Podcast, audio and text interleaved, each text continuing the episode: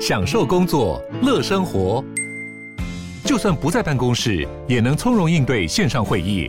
HP Dragonfly 透过专业的 HP Presence 设计，内建降噪及会议快速键，搭配清晰的 Bang & Olufsen 音效，增强音讯及视讯功能。HP Dragonfly 顶级商务笔电，采用 Windows 11专业版，让您在会议中享有最佳的视觉和听觉品质。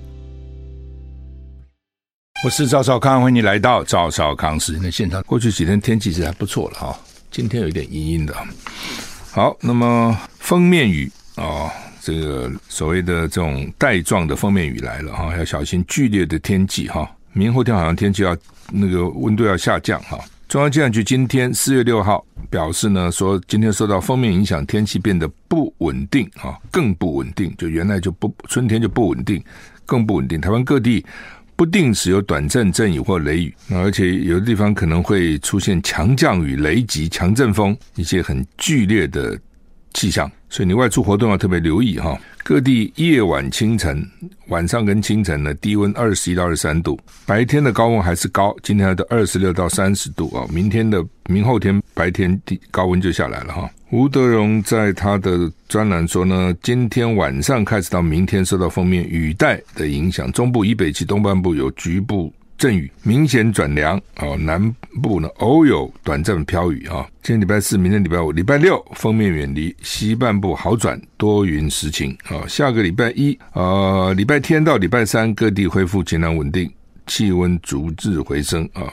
下个礼拜，菲律宾东方还没有热带扰动活动的迹象，会不会发展成今年的第一个台风叫珊瑚？要继续观察。名字有了，但是呢，会不会来不知道哈。说平均而言呢，哈，西北太平洋一到三月台风生成总数一个，目前还没有啊，但是只是说比较迟了。照理讲应该有至少有一个哈，现在没有来哈。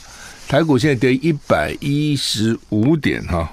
好，那么蔡麦会啊，蔡英文今天凌晨，我们的凌晨呢，啊，那不是洛杉矶的凌晨，洛杉矶跟我们大概差十六个小时啊。蔡英文总统今天凌晨会晤美国联邦众议院的议长麦卡锡，而且在雷根图书馆发表谈话。蔡英文重申台湾维持维护和平现状的决心，美国众议员的参与跟坚定的支持，也让台湾人民了解，我们没有被孤立，我们也不孤单啊。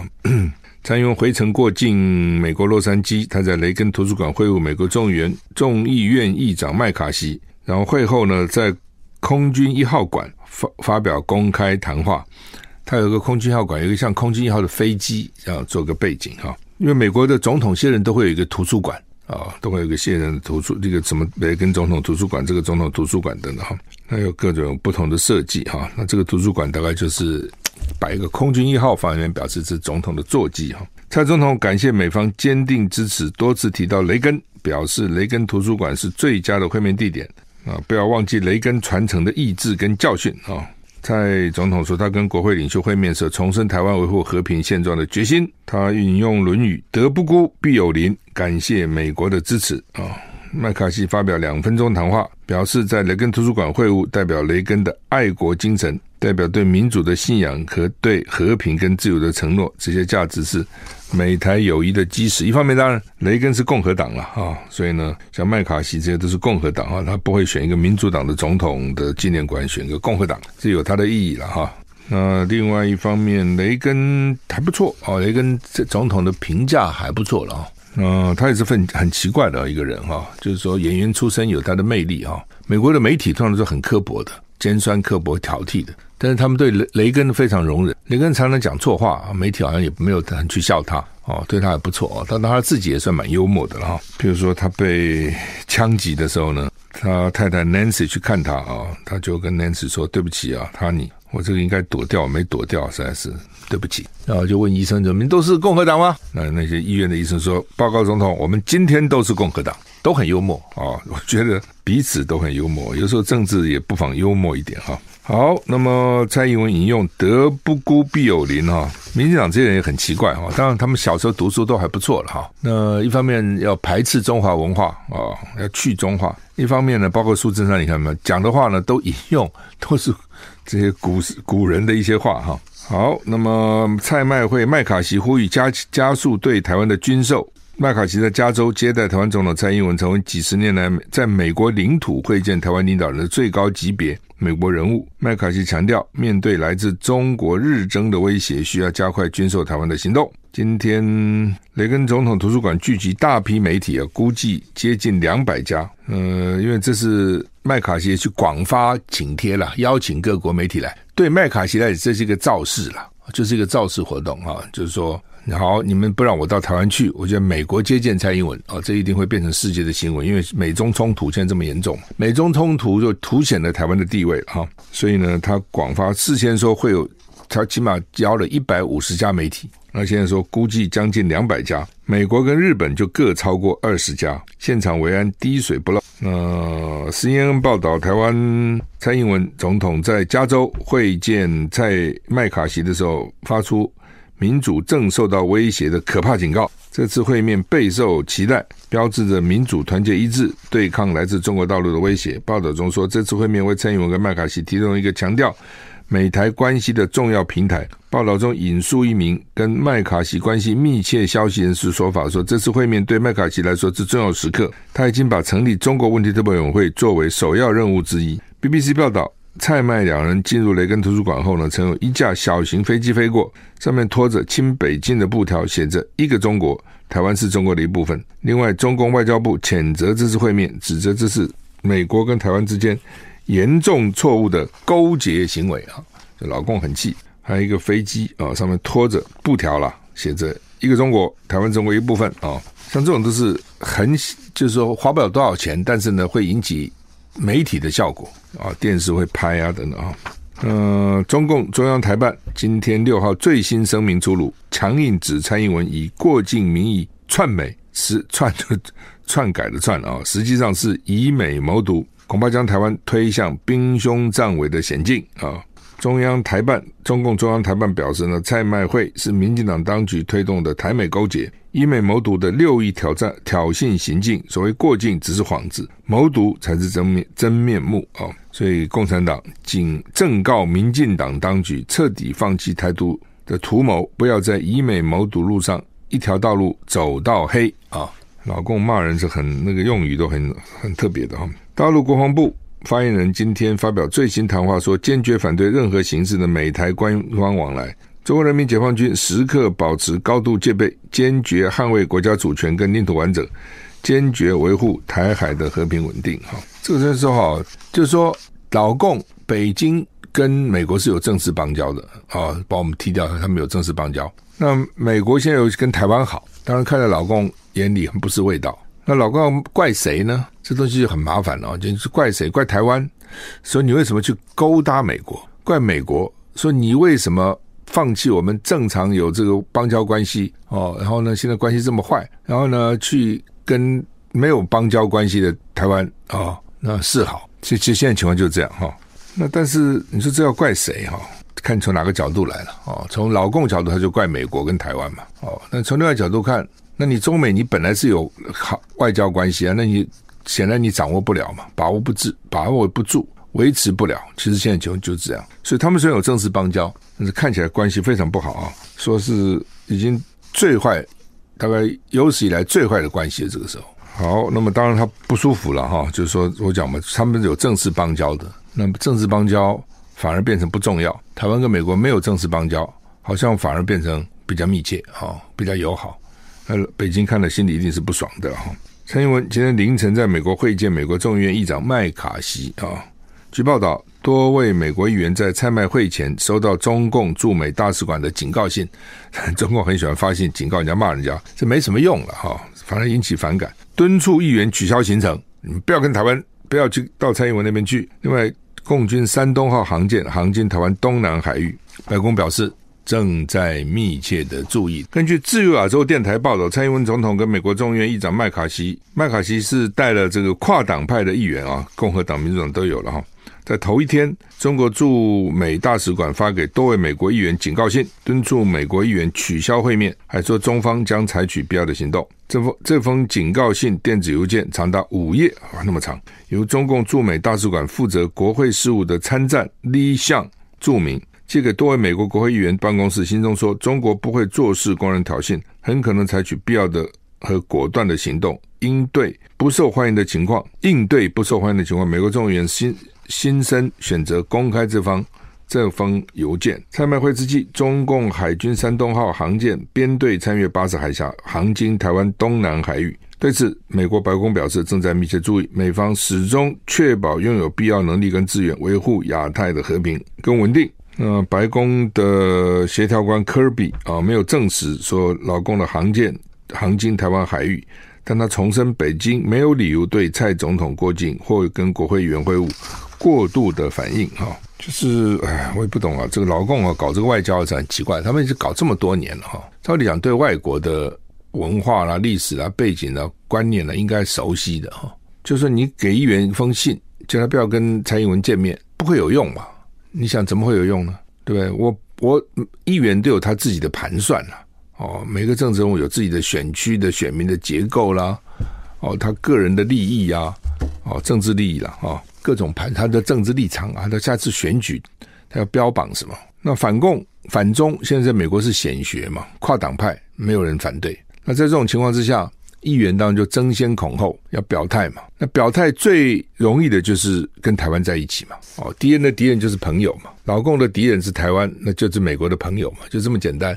那这个可能也变成他下次选举的资本。你要知道，众议员两年就一选，两年就一选，明年他又要选了。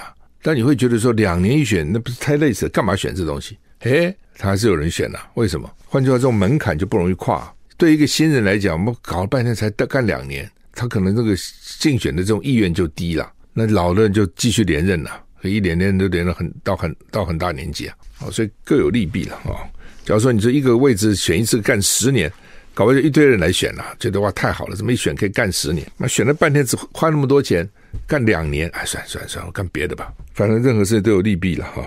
那你自己想想看，第一个，你写个信给人家，当然这个信。他也不得不写啊，为什么？他要跟长官交代嘛，这他的工作了。说我们已经写信了哦，那他不听哦，所以呢，我但是我们尽了我们责任了。至少长官如果就责的话，说我我们该干都干了，那你写这信就写嘛，写个五页干什么？现在谁有时间看五页的东西呢？啊，真的是没有什么。你现在就是表达一下，就你们这些人不要去跟蔡英文见面，就是这样而已嘛。你干嘛写需要写到五页吗？哦，那那在写什么呢？从这个盘古开天，当时美中怎么建交的，怎么签公报的内容是什么？啊，是不是这个意思呢？啊，我们中美关系啊，我们中美的贸易有多么密切等等，还有我买你这个州里面的东西有多少？你将来小心哦，我这些都都不买的是不是？再怎么样，五页还是太多了。我觉得这种信了一页、两页了不起，就就。打打底啊，打到底了。五月到底要干嘛？而且事实上呢，老共常干这个事啊。比如说那时候法国议员到台湾来，他们驻法的大使有写信给法国的议员，就法国人就很生气，没有一个人因为这个信不来的，反而把它当成一个笑话，反而当成一个说：“你看看干涉我们，对不对？我们这个议员民选出来的，我们岂会被你干涉呢？我们又不是行政部门。”所以美国这个议员也把它公布了哦，新省就选择公开了，就把这个信公开啊，一公开。你你认为对他的形象好不好呢？啊，当然是不好嘛。台股现在跌一百一十五点了。澳洲地方首长控 Chat GPT 内容不实，准备提诽谤的诉讼。澳洲地方首首长胡德表示，如果 OpenAI 不更正 Chat GPT 提供有关他因行贿入狱的不实资讯，将对 OpenAI 提告。路透社说，胡德在去年十月当选，Chat GPT 内容误将他列为两千年代初期。澳洲储备银行子公司一桩外国贿赂丑闻的犯案者，事实上他并没被起诉，他担心自己的声誉会受到影响。律师希望二十八天内更正 ChatGPT 的相关错误讯息，否则可能会面临诽谤诉讼。如果胡德真的提告，这有可能是第一次有人针对 OpenAI 所开发语言生成模型 ChatGPT 的内容提出告诉。就以前大家就笑笑就算了啦，哎呀这。AI 美去开始的时候，好像他 听说那个个性不太好，你一直问他，一直问他，不耐烦就骂你，这这个 ChatGPT 了啊，他会生气哈等等。所以现在改了，好，听说新一代的已经不会生气了，没有那么容易生气啊，就是比较稳定啊等等。这东西也都是人设定的嘛，哦，那当然大家比较担心以后这些人工智慧自己搞了，他他自己交谈，然后自己学习。你学我，我学你，我就越来越厉害，而且非常快，速度很快，而且还不忘，哦，还不会忘记哈，还不会错误啊等等，要担心啊。那将来会不会有很多的这种诉讼案出来了？有可能，因为你乱讲人家嘛，他这个东西是就可能被告。巴西有个惨案了，最近哎，其实他们老是找小孩去去动手哈。巴西南方城市叫做 Blumenau 哈，近日经传一个惨案，二十五岁男子翻进儿童 daycare 日托中心的围墙，手持斧头砍伤孩童，造成四个死亡。实验报道。这个二十五岁的男性嫌犯翻墙进入游乐场，手持斧头，接着发狂似的展开攻击。教师见状，随即冲上前保护孩童。嫌犯逃跑后到警局自首。被砍死亡的孩子四个，三个男童，一个女童，五到七岁，还有四个儿童被砍伤。不知道他的犯案动机。嗯、巴西总统说，对一个家庭来讲，没有什么比失去一个孩子更令人痛苦的事情。啊、哦，更不要说被。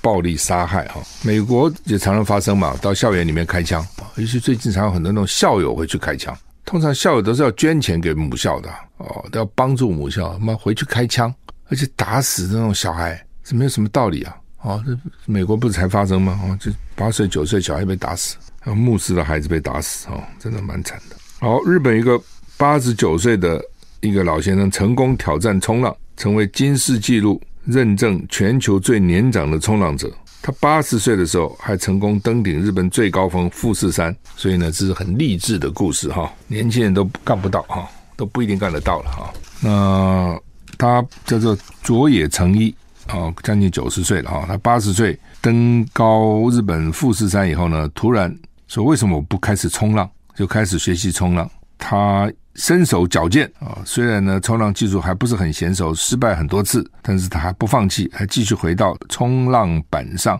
挑战一波又一波的浪头啊，所以网友看了哇，很钦佩。他不但身体硬朗，体能很好，他到现在呢还在经营建筑材料的供应事业，还在做生意啊。每天从早上八点上班到下午五点下班，他说冲浪是他假日舒压的方式。他他现在有新的目标，说也许要试试攀岩哈，攀岩哦，攀岩很累的哈。那个攀岩的人，那个手手手指都跟一般人不一样，特别粗壮手指啊，因为他要攀攀那个岩哈，手力量要很大。那你手手指粗壮，你接触点就多嘛。哦，你说手指太细，你们抓一下抓不住，掉下来了哈。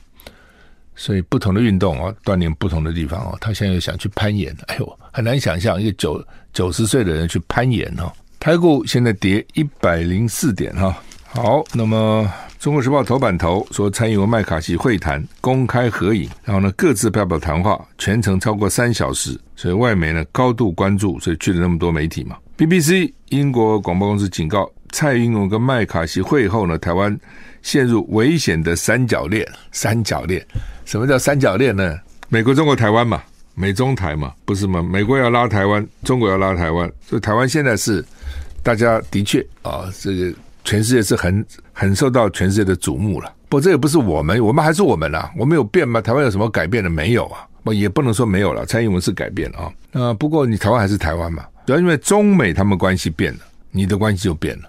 这次好像说有十九个跨党派议员，这里面呢九个人曾经访问台湾，就本来跟台湾。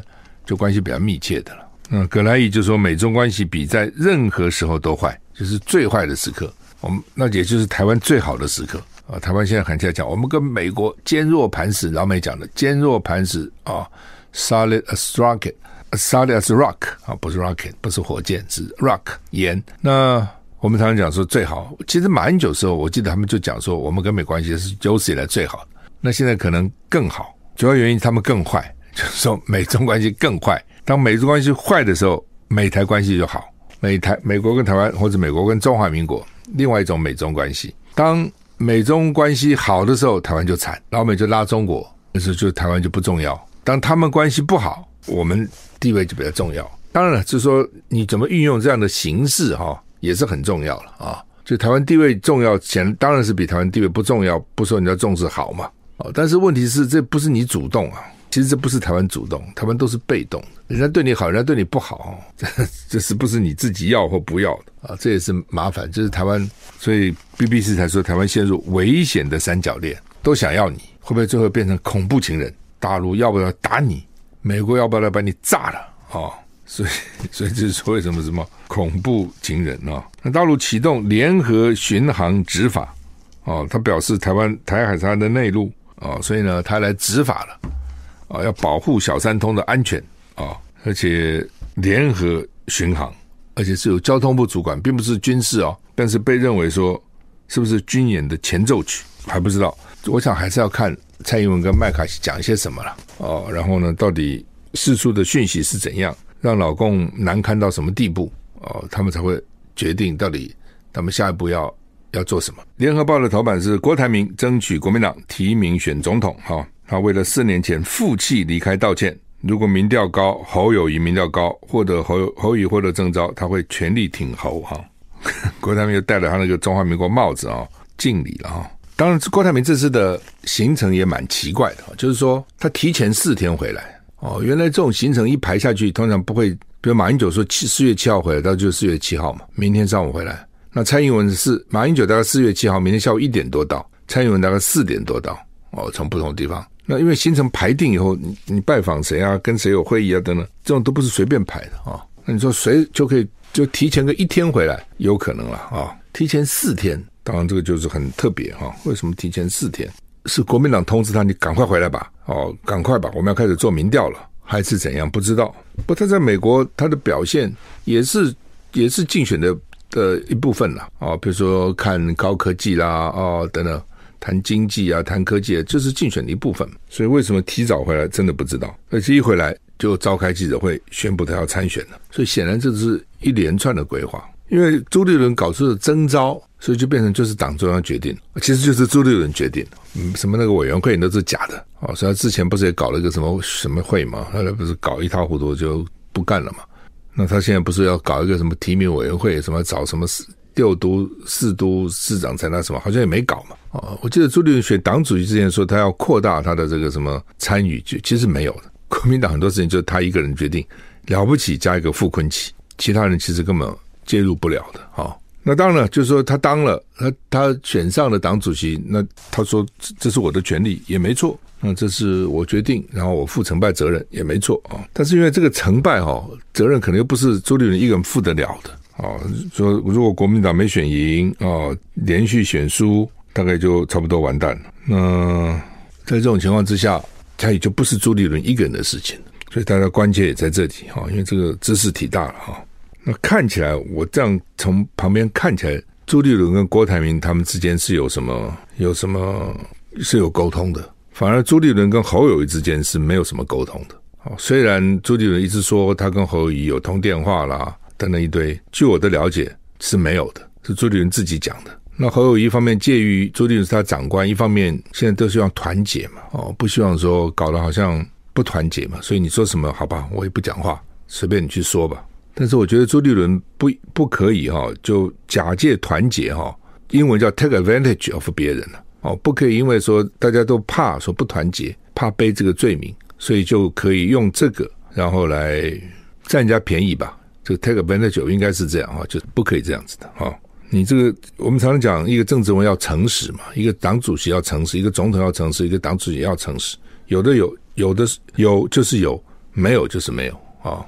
因为这样的话，如果朱立伦这个风格继续下去哈，大家都不愿意批评嘛，批评就好像说炮打党中央啊，哦，好搞大家不团结啊等等哈。而且蓝军最怕不团结啊，但是你团结，你是要真诚的团结，要无私无我的奉献，无私无我的团结。只要你有私心，你私下搞很多招，然后你自己觉得你自己很聪明、很厉害，你就把这个党搞垮了。阴间就是吴敦义嘛，那个时候就是这样嘛，对不对？二零一八的时候，国民党选的很好啊，地方选的都很好嘛。那么二零二零怎么变成输了呢？哦，也就是因为吴敦义想选嘛。当吴敦义自己想选，哎，你所有的决策就都偏了嘛。虽然最后没选，那也是因为情势逼得不能不能选，但是已经搞得很很乱七八糟了，搞得乌烟瘴气了。哦，阴间不远，那朱立伦还要来重复这一套嘛？哦，所以这点就那现在传出来的就是。朱立伦有可能去跟郭台铭搭配，然后呢，傅昆萁有有心想要去干立法院院长哦，然后中间他们可能去拉韩国瑜，现在传出来是这样子哦。朱立伦认为他这样就 都摆平了，但能赢吗？现在最重要的是，你如果不能赢，一切都是假的嘛。你选举还是要赢啊，能赢哦，大家也没话讲。选举的时候不是这样子干的了哦，不是说哦，我把这个摆平，把那个摆平就摆平了啊、哦，我票就来了，也不是啊、哦，因为他有个对手啊，对手还在那边虎视眈眈呢。好，那么那郭台铭昨天这篇东西写的是还不错啊、哦，内容我觉得还不错，基本上该包罗的、包含的也都包含了啊。代替四年以前这个负气离开，鞠躬九十度道歉，他们说十秒钟哦。这也是不错了，对郭台铭来讲也算是也算是一个一个态度了。因为之前我曾经最早讲说，我说郭台铭哦，如果要要回国民党，他就应该跟为四年前的那个举动道歉。据说他很不高兴，据说他非常不高兴哦，跟人家讲说赵浩康为什么叫我道歉？但是显然这段时间他大概也想通了啊，大概还有别人可能也劝他，就是有没有什么道个歉又怎样呢？本来就是该道歉的事嘛。那么郭台铭、侯友宜目前看起来，国民党这两个的这个民调应该是比较高的了哈。那原来他们都可以赢赖清德的哈，那现在都输赖清德了啊。不过啊，不过当然还没开始真的竞选啊。一旦竞选起来，可能又会有不同的这个民调，不是一成不变的啊。那只是要怎么竞争哈？那么然后到底有呃，他们自己各各自的团队是什么？他们提出的主张是怎样啊？都是关键，他们到底会不会赢了？啊还有郭台铭的，还有那个柯文哲的动向也蛮重的。本来郭台铭他可以跟国民党合作，他也可以跟柯文哲合作，而且我看柯文哲呃也不排除，也不排斥哈。呃，但是他昨天讲了啊，就是说如果侯友谊出现，他就跟侯友谊支持，他就支持侯友谊。那他可能如果这样看起来。他去跟柯文哲合作的可能性不大啊。不过郭台铭个性这种大老板啊，都很难讲了，说变就变哈。他上次选举的时候也说他他如果输了会会支持啊国民党啊，就他还生气啊？为什么？过程他不爽嘛，他觉得你过程对他不公平嘛。那同样的这次过程到底对他怎样？他可能也很重视这个，所以呢，为最后会怎么样都很难说哦。现在都讲都太早了哈。另外呢，就是。侯友谊哦，侯友谊，侯友谊的问题就是他他自己不表态，说主动争取。他原来的构想是等征召哦，那问题是朱立伦嘴巴讲征召，他并没有打算征召你啊。因为朱立伦如果真的要打算征召，他早就可以表态了。你自己想嘛，朱立伦如果要要征召侯友谊，就你就是最小母鸡了，我早就可以征召。那为什么不表态要征召你呢？我想朱立伦，因为他跟侯友谊，他侯友谊做过他的副市长，所以朱立伦对侯友谊应该是很了解的。侯友谊的个性，朱立伦应该是了解。朱立伦的个性，侯友谊也是很了解。而且两个人都是六月七号生的，都同一天生的哦，都是双子座。所以呢，他们应该是知道个性。所以朱立伦就知道侯友宜的个性就比较谨慎，不会成凡事要稳扎稳打，不会自己冲出来说我要选，就要等我征召。好了，那问题是我早就跟他们讲，我说现在的选举哦，你不能等人家征召。你如果真的觉得自己要选，就一套道理嘛，你总一番说法嘛。比如，你可以整理一下，我在新北市长任内，甚至从副市长开始，有多少案子被中央卡的，中央卡我，或中央拖延我，哦，中央不给我钱，反正各种嘛。你把这些例子举一举，就说新北市民就知道了。说新北市长固然重要，但是很多事情中央不给你，你很多还是不能做的。我认为这个绝对顺手拈来都是一堆资料了。你不要讲呗，你光看最近基隆就看得出来嘛。谢国良对不对？本来说他们不用出钱，中运量捷运，后来又是要出钱哦，十七亿，现在变五十七亿，这这 他怎么可能呢？基隆哪有这么多钱呢？然后呢，郑文灿林志杰一给 就很多钱，那个前瞻计划的钱等等，所以中央没有执政。以前不自古就有人讲嘛，朝中无人莫做官了。你中央没有人，你不地方官你不要做了，你就很难做了。其实就是这个道理。所以侯友谊其实会有很多的理由来讲他为什么要选。那但是呢，当你侯友谊不主动表态，朱立伦呢就给你拖。现在情况看起来就是这样子啊，就拖哈。好吧，这个到时候会怎么弄哦？就是说，当然朱立伦要重视你要做的要做到漂亮。你如果做的中间过程不漂亮哈，大家也看得到，而且当时也不会服气了。蛮久。到上海，蛮久，明天就回来了哈。那他到上海跟上海的市委书记啊，叫做陈吉宁见面啊。因为上海这个书记很重要，上海书记有可能将来就是总理啊，或是共产党的总书记啊，都有可能的哈。江泽民就是嘛，那现在李强又是总理了哈，所以上海人还是灵活，会做生意，见过世面哈，这不太一样。那马英九说：“你看，当时我们搞 ECFA，现在民进党不敢废啊。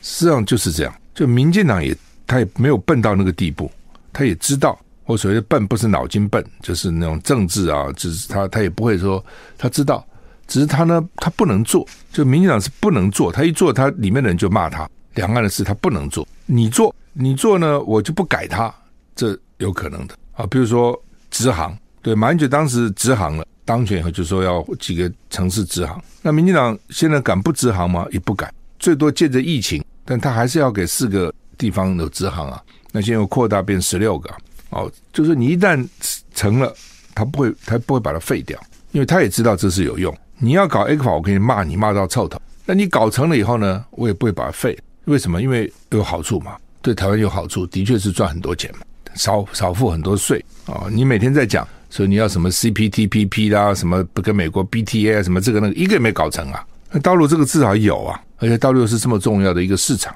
你不要把它看扁，你就把它看成一个市场，也是不得了的一个市场。而且全世界都要去开发那个市场，你凭什么要放弃？而且你是有同文同种同语言的优势啊。好，那么这就是马英九啊，那这次算是成功了啊。马英九这次算是成功哈。说现在年轻人不捐血，所以闹血荒哈，奇怪，现在年轻人。而且他这个捐血还希望年轻人捐哦，他年纪太大，他不要。那他当然现在现在稍微放宽了一点，但是还是啊，这个有年龄的限制啊。那之前还去到这里也不行，去到那也不行。哇，那个限制可多了哈。因为以前愿意捐血的人很多嘛，所以当你求不应供啊，供过于求的时候呢，捐血中心就觉得是这个我也可以不要，那个我也不要。那后来发觉不行了啊，比如有一段时间你到过大陆的不要。很多人去大陆旅游啊，都去过啊。那你不要，那你血就少了哦。超过几岁的不要，那又更少了。哦，太瘦的也不要哦，几几公斤体体体重以下的不要，他不要的多了哈，很麻烦的了哈。所以呢，这个那现在刚好年轻人不捐，那怎么办呢？那你只靠老人捐呢啊？但老人的品质是不是没有年轻人好？理论上应该是这样。而且很多被退货是因为贫血嘛，你去捐血，就你自己还贫血，还自己还不知道贫血，跑去捐血啊，那就血红素一定不够，就会变成这样。台股现在跌六十三点啊，我们今天时间到了，谢谢你的收听，再见。